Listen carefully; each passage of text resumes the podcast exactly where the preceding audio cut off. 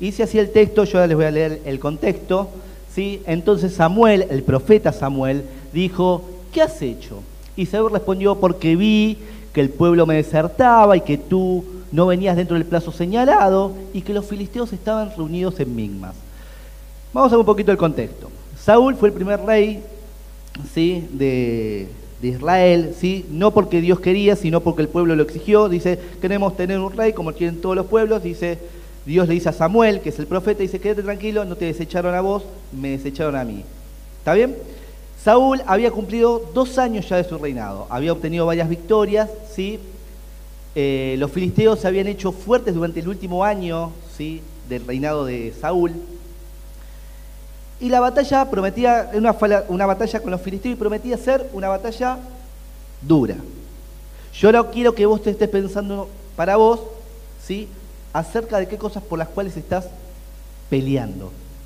¿Sí? Acá los filisteos vienen a representar ¿sí? un problema en mi vida, una crisis, un obstáculo, ¿sí? algo que me hace estar bajo presión. ¿sí? Y vamos a ver de parte dice algunas, algunas cosas. El profeta Samuel le había dicho, mira, yo me voy a ir por siete días, voy a orar al Señor, voy a volver y te voy a dar instrucciones qué tenés que hacer en la batalla. ¿Se entiende hasta acá? ¿Sí? ¿Queda claro? Porque para algunos capaz que no conocen la historia, trato de que, no, no irnos mucho en la historia, sino resumirlo en este contexto. Saúl, ¿sí? ¿Qué hace? Llega, pasa el, eh, ponele que se fue el domingo, pasa el lunes, pasa el miércoles, pasan un par de sucesos durante el día, llega el sábado, va llegando el final del sábado y Samuel no llega. ¿Sí? Y dice el texto que el pueblo por un lado se le desertaba, porque tenía miedo, claro, eran como 33.000 los filisteos, ellos eran como 3.000, otra que 300, ¿no? Pero no, dice, no, y se escondían, dice que los, soldados de Saúl se fueron a, las cuevas, de los trae de los árboles, dentro de los pozos, una cosa tremenda. Y Saúl empieza a ver que el lunes se le van 10, el martes se le van 15. Dice, en una se le fueron como mil. ¿Qué pasó acá? ¿Con quién voy a pelear? ¿Cómo voy a afrontar este obstáculo, esta batalla? Así que llega el sábado y él hace ofrece un holocausto, algo que tenía que hacer Samuel, algo que tenía que estar asistido por Samuel, ¿sí? que era el profeta. Él se adelanta. Lo único que tenía que hacer era esperar siete días, siete días, hasta que llegara Samuel y le diera las instrucciones para lo que tenía que hacer en batalla. ¿Estamos hasta ahí? Yo siempre digo sobre este pasaje, el problema más grande de Saúl no fue que ofreció holocausto y ofrenda de paz. Ese no fue el pecado más grande. Eso le costó el reino a Saúl. Pero si Saúl se hubiese arrepentido, si no se hubiese justificado, el reino no lo hubiese tenido, lo iba a tener David. Pero yo siempre pienso que Saúl hubiese sido un gran mentor en la vida de David. Si ustedes leen la vida después de Saúl, Saúl no solo perdió el reino, sino que aparte tuvo una vida infeliz, atormentado hasta sus últimos días, los 40 años que le siguen después, el reino 40 años, ¿sí? Los 40 que estuvo ahí, sufrió. Ahora yo pensaba, si Saúl se hubiese arrepentido por esto, Dios lo hubiese sacado del reino, le hubiese dado a David porque ya se lo había dicho así. Pero hubiese sido un gran mentor, ¿no? Porque era más grande Saúl, porque ya tenía experiencia de dos años, ya había tenido una, victoria. Podría haber sido alguien de bendición, como lo fue su hijo Jonathan. ¿Sí? Así que vamos ahí y leemos. Si esto pasa, va a pasar. Podemos leer el texto, entonces Samuel dijo, ¿qué has hecho? Cuando Samuel llega le dice a Saúl, ¿qué, ¿qué has hecho? Y él respondió, porque vi que el pueblo me desertaba y que tú no venías dentro del plazo señalado y que los filisteos estaban reunidos en Mica. Tres frases en una sola oración, vas a encontrar tres justificaciones que nosotros tendemos a, tener. Ayer estaba hablando con, Esteban y con Juan. Estamos hablando, ¿no? Hablando de la vida, ¿no? Y qué difícil es no reconocer cuando nos equivocamos. Y justificamos por qué hicimos lo que hicimos. Yo no sé si les pasa a ustedes, pero yo siempre que estoy discutiendo con alguien, yo siempre tengo la razón. El otro es un desvariado, dice cosas que no, no son coherentes. A todos nos pasa esto. Así que lo primero es justificando mis decisiones frente a la crisis. Vi que el pueblo me desertaba. Esto es cuando nosotros vemos es el problema es grande. Se me va la gente, yo tengo que ir a pelear con los filisteos, no tengo gente, el problema es grande, no tengo los recursos, lo pongo entre comillas porque no es así, ¿eh? Pero es lo que pensamos. Y vos sabés que nosotros siempre frente a un problema tendemos a tener tres comportamientos. ¿sí? A veces, ¿en cuál te sentís identificado vos? El primero se llama el efecto, este lo bauticé yo, ¿eh? los otros efectos existen, ¿no? Houdini. ¿Saben qué fue Houdini? ¿Quién, fue Houdini? Bueno, fue ilusionista, pero entre todas las cosas fue un escapista. ¿Sí? Bueno, ahí lo tenemos a Jack Sparrow corriendo, los indios lo vienen siguiendo, es una película para los que no la vieron. Pero el efecto Houdini, escapando de los problemas. Justifico mis decisiones malas, ¿sí? Escapando de los problemas. Tengo un problemón y digo, acá está el problemón, acá está el obstáculo, acá está la crisis. Me siento bajo presión. Bueno, me voy para allá. ¿A cuánto les pasa esto? A mí me pasa esto. ¿no? Yo cuando tengo un problema, problema, yo voy para allá. ¿No? Y vos decís, pero ¿cómo podemos escapar de un problema? Y muchas veces podemos escapar de varias maneras, sobre todo hoy, en la posmodernidad. ¿Sí? Nos podemos concentrar acá y acá nos, nos pueden ir horas estando acá adentro. En las redes sociales, en el WhatsApp, en Facebook, en Instagram, en Netflix. ¿Viste? ¿Cuánto tardaste en, verte la serie? Es una serie que no sé, tenía como cuatro temporadas, me la clavé en tres días. ¿No va a laburar vos? ¿No comés? Escapismo. Nos escapamos. Nos escapamos de los problemas. Lo segundo, el efecto cortina de humo. Este es fabuloso. ¿Saben de qué trata este? Cuando busco un problema más pequeño, ¿sí? Para tapar el grande. Yo le voy a dar un ejemplo. Yo cuando hablo de lo malo voy a hablar de mí, ¿eh? Cuando hablo de lo, malo, de lo bueno voy a hablar de otro ser Esto es así. Buscas un pequeño problemita, tenés un problema. Vamos a ponerle que tenés un problema en casa, ¿sí? Vamos. Tenés, discutiste con tu señora, con tu esposo. Entonces tenés un problema. Entonces, ¿qué hacemos? Nosotros por lo general, por ejemplo, cuando me agarra baldo de cuello, no es que dormí mal. De dormir. Busco un problemita y digo, no, es que dormí mal, los chicos se pasaron a la cama y yo no me siento mal. Pero el dolor del cuello no era por eso. Capaz te dura un día eso. Ah, si te vive durando el dolor de cuello, el dolor de estómago, el dolor de cabeza, tenemos un, buscamos un problemita menor para topar el problema más grande. El problema más grande que tuvo Saúl, ¿cuál era? No que le desertaba el pueblo, no que Samuel no venía, el problema que tenía Saúl era un problema sobre la obediencia y sujetarse a la voluntad de Dios. ¿Y cómo nos cuesta esto, no? Y buscamos pequeños problemas para tapar los problemas grandes. ¿Sí? Lo tercero, porque hay mucho contenido, así que quiero que lleguemos a todos el efecto colibrí. Hoy te vas a ir con, a ver qué tenés, el efecto Houdini, el cortina de humo o el colibrí. Saben que el colibrí es maravilloso. ¿Saben cuántas aleteadas da por segundo? Entre 80 y 200 aleteadas. Es uno de los pocos pajaritos, no sé si es el único, no estudié los otros pajaritos, pero que puede volar como el helicóptero, se puede mover así, así, se puede quedar quieto en un lugar. Aletea, aletea, aletea. Es una cosa maravillosa. En el colibrí esto está muy bien, pero nosotros muchas veces estamos gastando energía sin resolver los problemas. Gastamos energía, leteamos, leteamos, leteamos, leteamos, leteamos. Y hablamos con uno, no, no, nada. Y el otro, no, sí, sí. Con el que tenemos que hablar no hablamos. Con el que tenemos que resolver el problema, no lo resolvemos. Hablamos con todo, toda la iglesia, ya se enteró el problema, ¿no? Menos el protagonista del problema. Gastando energía sin resolver nada. ¿Sí? Primero justificando entonces mis decisiones frente a la crisis. ¿Qué podemos hacer frente a estos tres efectos, que, tres ideas frente a la crisis. Primero, el álbum de medallas. ¿Qué es un álbum de medallas? Bueno, recordá, mira, si vos estás acá y llegaste hasta acá y, y llegaste, ¿no? Es porque en algún momento Dios trabajó en tu vida. Es importante que volvamos a esos lugares. Saúl olvidó, ¿sí? un año anterior había derrotado a los amonitas. Eh, estaba así, escuchó que había un problema. El Espíritu de Dios vino sobre él y los fue y los arremitió a los amonitas.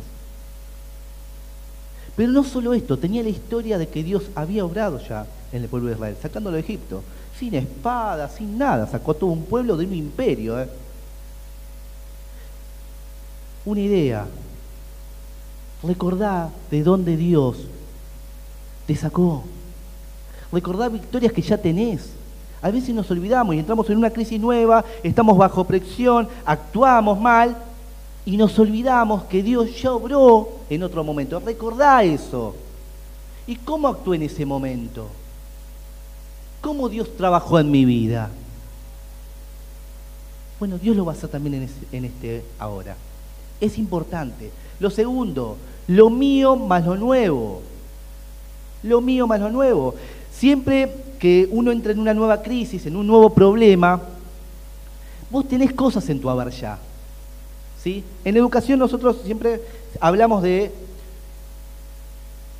que lo habrás escuchado, bueno, para los que están en educación sí, lo escucharon, pero para los que no, siempre que un saber nuevo aparece, no se trabaja sobre ese saber como si la persona no supiese más nada.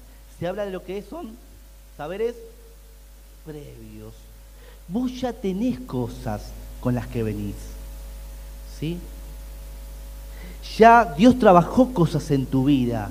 O sea, esta nueva etapa en la que vos entrás, este nuevo crisis en la que te toca vivir, vos ya venís con cosas que Dios trabajó. Así que es lo mío, lo que yo ya tengo atesorado, que Dios trabajó en mi vida, ¿sí? a lo nuevo que Dios va a querer enseñarme. ¿Sí?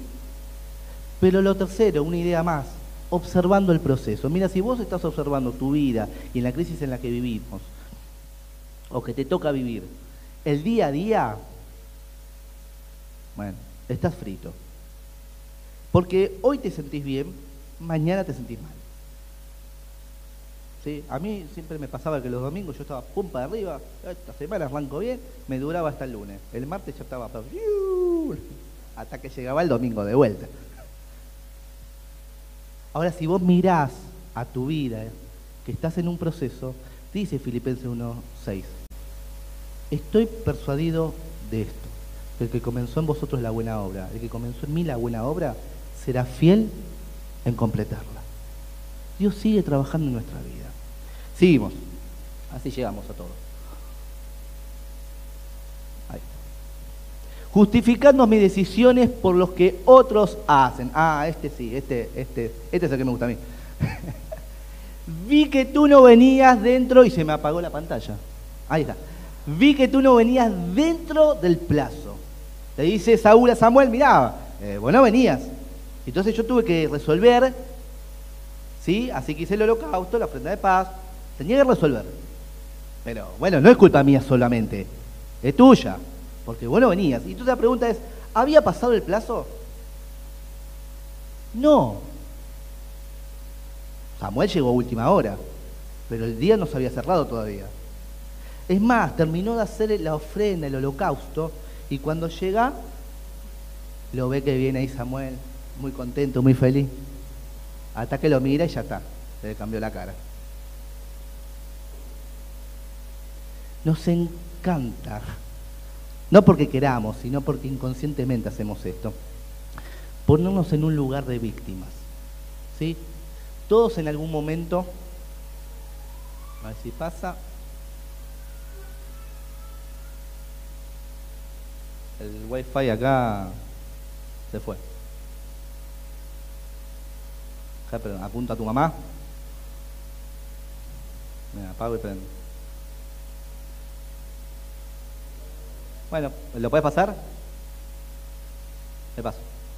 Todos en algún momento nos paramos en este lugar, el lugar de víctima.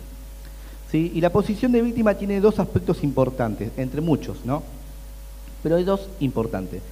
Primeramente, cómo nos visualizamos como personas, como víctimas, ¿sí? Y la segunda tiene que ver con las emociones que, que nos surgen el ponernos en este lugar. Si alguna vez tuviste discusiones interpersonales, te vas a dar cuenta de esto, ¿sí? Que el otro, eh, que vos te sentís en, este aspecto en que te ves indefenso, ¿sí? Te ves impotente, te ves sensible. Esa es la mirada, cómo me visualizo, ¿sí? frente al otro. Entonces yo discuto con Cristian y él argumenta y me dice un par de cosas y yo adentro me visualizo que él me está atacando. Y me siento indefenso, me siento impotente, me siento sensible. Y como consecuencia esto trae qué adentro mío? Ira, bronca, frustración, dolor. Y por lo general cuando nos paramos en el lugar de víctima, esto no lo podemos verbalizar. No lo podemos verbalizar. Y ese es un problema, porque cuando no podemos expresar lo que nos está pasando, ¿sí? Entramos en un círculo, ¿sí? No, eh, no virtuoso. Y entramos y ahí damos vuelta y damos vuelta. Y somos, yo no sé si te pasó, Vos ibas, si, algunos, hicieron, algunos hicieron terapia alguna, alguna vez, la raíz de todos los males, de la, cuando llegas a la definición de la raíz de todos los males, no es el amor al dinero, sino el odio a los padres. no, si llega, el, problema al final son de nuestros padres. Y, y capaz, yo no quiero decir que no sea así, no, que todos los problemas son por culpa de tus padres, ¿no? Que seguramente hay cosas que los padres dicen, no, no, no, no, no. No, los torcidos son mis hijos. No, está bien, bueno, depende del psicólogo. La realidad es esta, que está bien que hay veces que, es así, que, fuimos heridos, que fuimos dañados. Y está bien, está bien. El problema es cuando seguimos en la vida parados en ese lugar. Y entonces escuchamos una y otra vez, ¿viste? No, yo no sabía. Ah, no, no, y vamos como, somos unos pobres trapitos, ¿viste? El dibujito trapito. Así, vamos todo, todo, todo estropeado por la vida, ¿sí? Aún siendo cristianos. Porque nos paramos en este lugar. Indefensos, impotentes, sensibles. Y adentro sentimos bronca, ira. Nos sentimos frustrados. Todos nos paramos en algún momento en esto. El problema es cuando nos mantenemos en este lugar es importante que salgamos de ese lugar. ¿Sí? Y una manera es esta. Allí, a ver, ¿a quién le, recuerda la, imagen? Pedro, ¿no? Pedro lo ve a Jesús, están en la barca ahí de noche, ven que viene alguien, dice es un fantasma, le dice Jesús, le dijo, no, quédense tranquilo, soy yo. Ah, si sos vos Jesús, hace que yo vaya a vos, para caminar por las aguas, porque venía caminando por las aguas Jesús. Bueno, le dice, vení, dale. Y entonces Pedro va, arranca. Y bueno, en algún momento vio la tormenta, vio el agua, vio las olas. Y me gustó la imagen porque habrá mirado a los, compañeros, a los amigos, muchachos, tírenme el salvavidas. ¿Sí? ¿Cómo salir del lugar de la víctima? Bueno, teniendo tres miradas. Primero, la mirada correcta acerca del otro. Segundo, una mirada correcta acerca de mí. Tercero, una mirada correcta acerca de Dios. La primera, tenía una mirada acerca, adecuada acerca del otro. El otro, ¿sí? El otro no es el capo. El único capo es Cristo. Saúl creía que los filisteos eran, uh, los eh, había puesto en un lugar donde Dios no los puso. Y muchas veces nosotros como víctimas, que nos paramos en este lugar, ponemos al otro en un lugar de potencia, de seguridad, y no nos damos cuenta que el otro, que por lo general las personas que se paran en ese lugar, yo me llevo el mundo por delante, en verdad son impotentes, indefensos, sensibles. Simplemente están camuflando esa imagen. Tener una mirada correcta sobre el otro. El otro es un necesitado, igual que yo. Lo segundo es teniendo una mirada adecuada de mí. Yo le puse entre paréntesis, ¿qué voy a perder versus qué voy a ganar? Muchas veces las malas decisiones que tomamos es por miedo a lo que vamos a perder. Ejemplo, hablando sobre el otro, ¿no? Si yo entro en una discusión con Cristian, bueno, Cristian, vamos a discutir hoy, ¿eh? Olvídate, a la tarde te agarro y te, te doy un par de cositas para decirte. No, no. voy a discutir con Cristian. Digo, no, si entro a discutir con Cristian, este tema se arma, perdón, un tole tole, un lío tremendo. Entonces no, mejor no lo toco. Hablemos de otros temas, pero ese tema. Porque ahí me salta todo lo, al otro le salta todo lo que tiene y tengo miedo de perder ahí.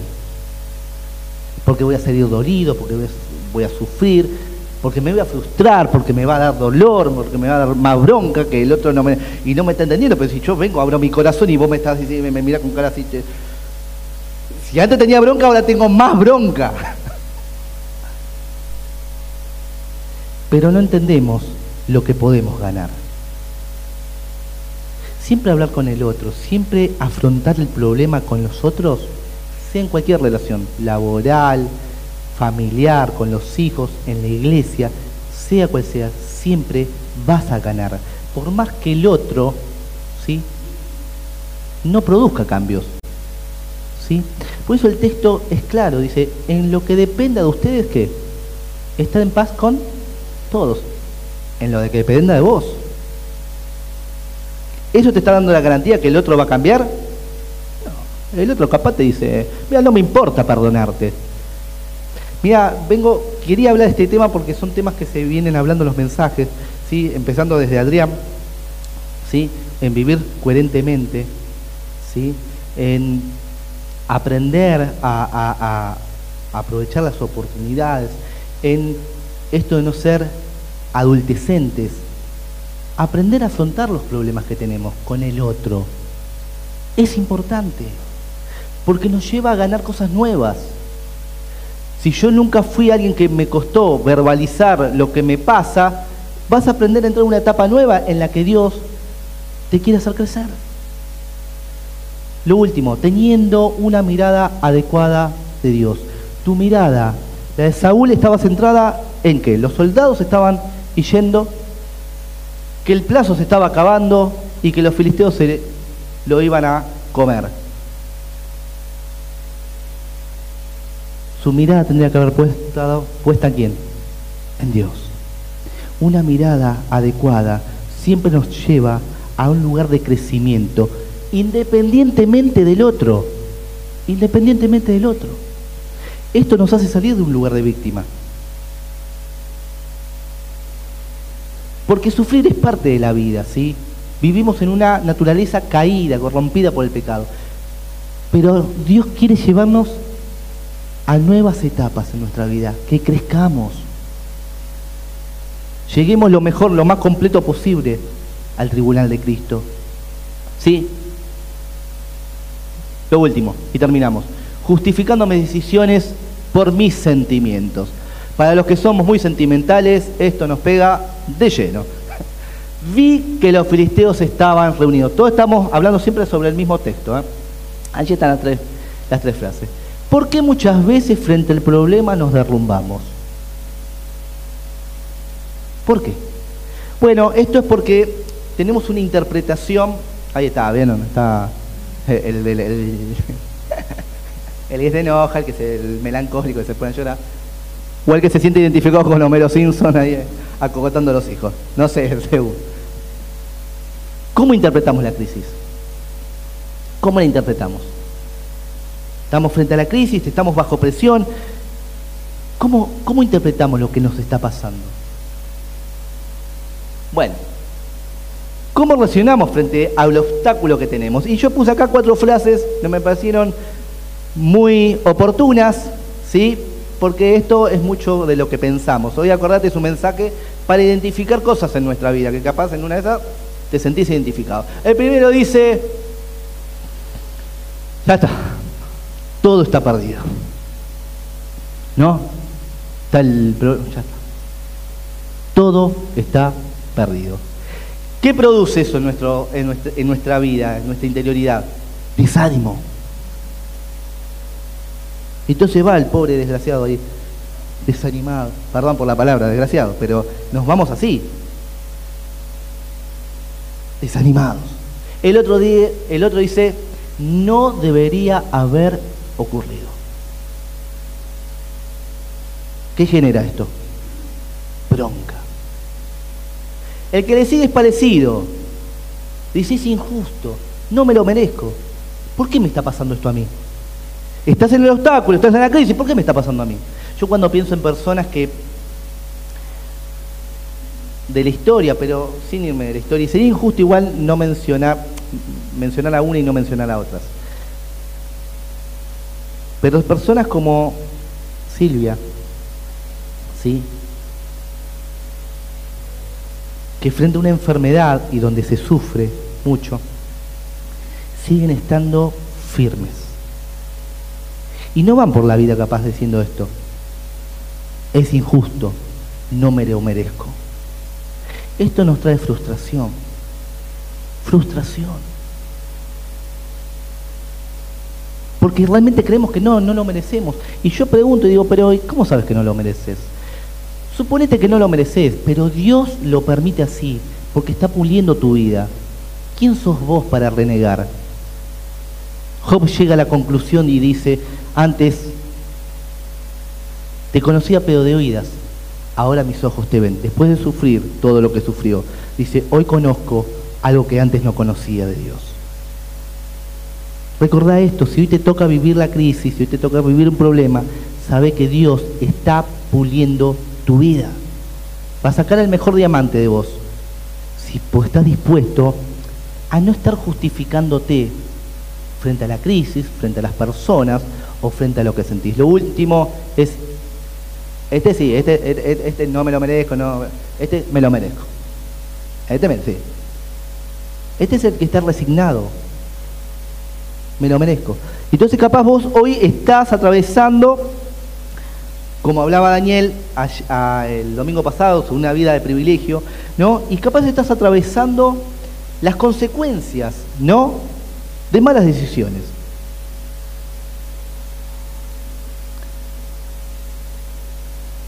Y las consecuencias las tenemos que pasar. No queda otra, no hay chance.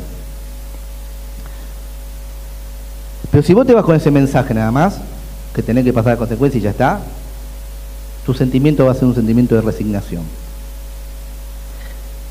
Vos tenés que saber que Dios no se le pasó tu mala decisión. Él conoce todo. Y conoce que ibas a pasar y que la ibas a Lo sabe. Y en eso Dios también va a trabajar. Dios también te va a pulir. Si vos te estás dispuesto a ponerte en las manos de Dios cuando estás pasando por las consecuencias del pecado, tenés que saber que Dios te va a hacer, hacer ser distinto. No nos podemos ir con la idea de que, y bueno, ya está. Me equivoqué, listo. Dios ya se olvidó de mí. No, Dios no se olvidó. Dios de hecho ya sabía que iba a pasar eso. Cuando Pedro le dice, no, yo no te voy a negar, vos vas a negar, no te voy a negar, me vas a negar, no, no te voy a negar, le dice. Bueno, sí, bien valentía tenía Pedro. Después dice, vos sos, le dicen ahí los soldados, vos sos discípulo, yo no soy discípulo, con la, misma actitud, vos sos discípulo, no, no, sí, y ya después empezó a blasfemar, insultar, no, no, Ahora Jesús sabía que iba a negarlo. Sí, Después lo tiene que volver a llamar y le dice, apacienta mis ovejas. Aún cuando nos equivocamos, allí hay restauración, siempre que hay un corazón que no se está justificando. Y bueno, y porque mis padres, y bueno, porque, ¿qué, crees? Y el matrimonio no... Y nos vamos justificando. Saúl se justificó. Y el problema más grande de Saúl, vuelvo a repetirte, no fue que específicamente desobedeció. ¿eh? Si se hubiese arrepentido, Dios le hubiese dado una vida dichosa. No como rey, pero le hubiese dado una vida dichosa. Pero no vas a leer en la vida de Saúl que se arrepintió.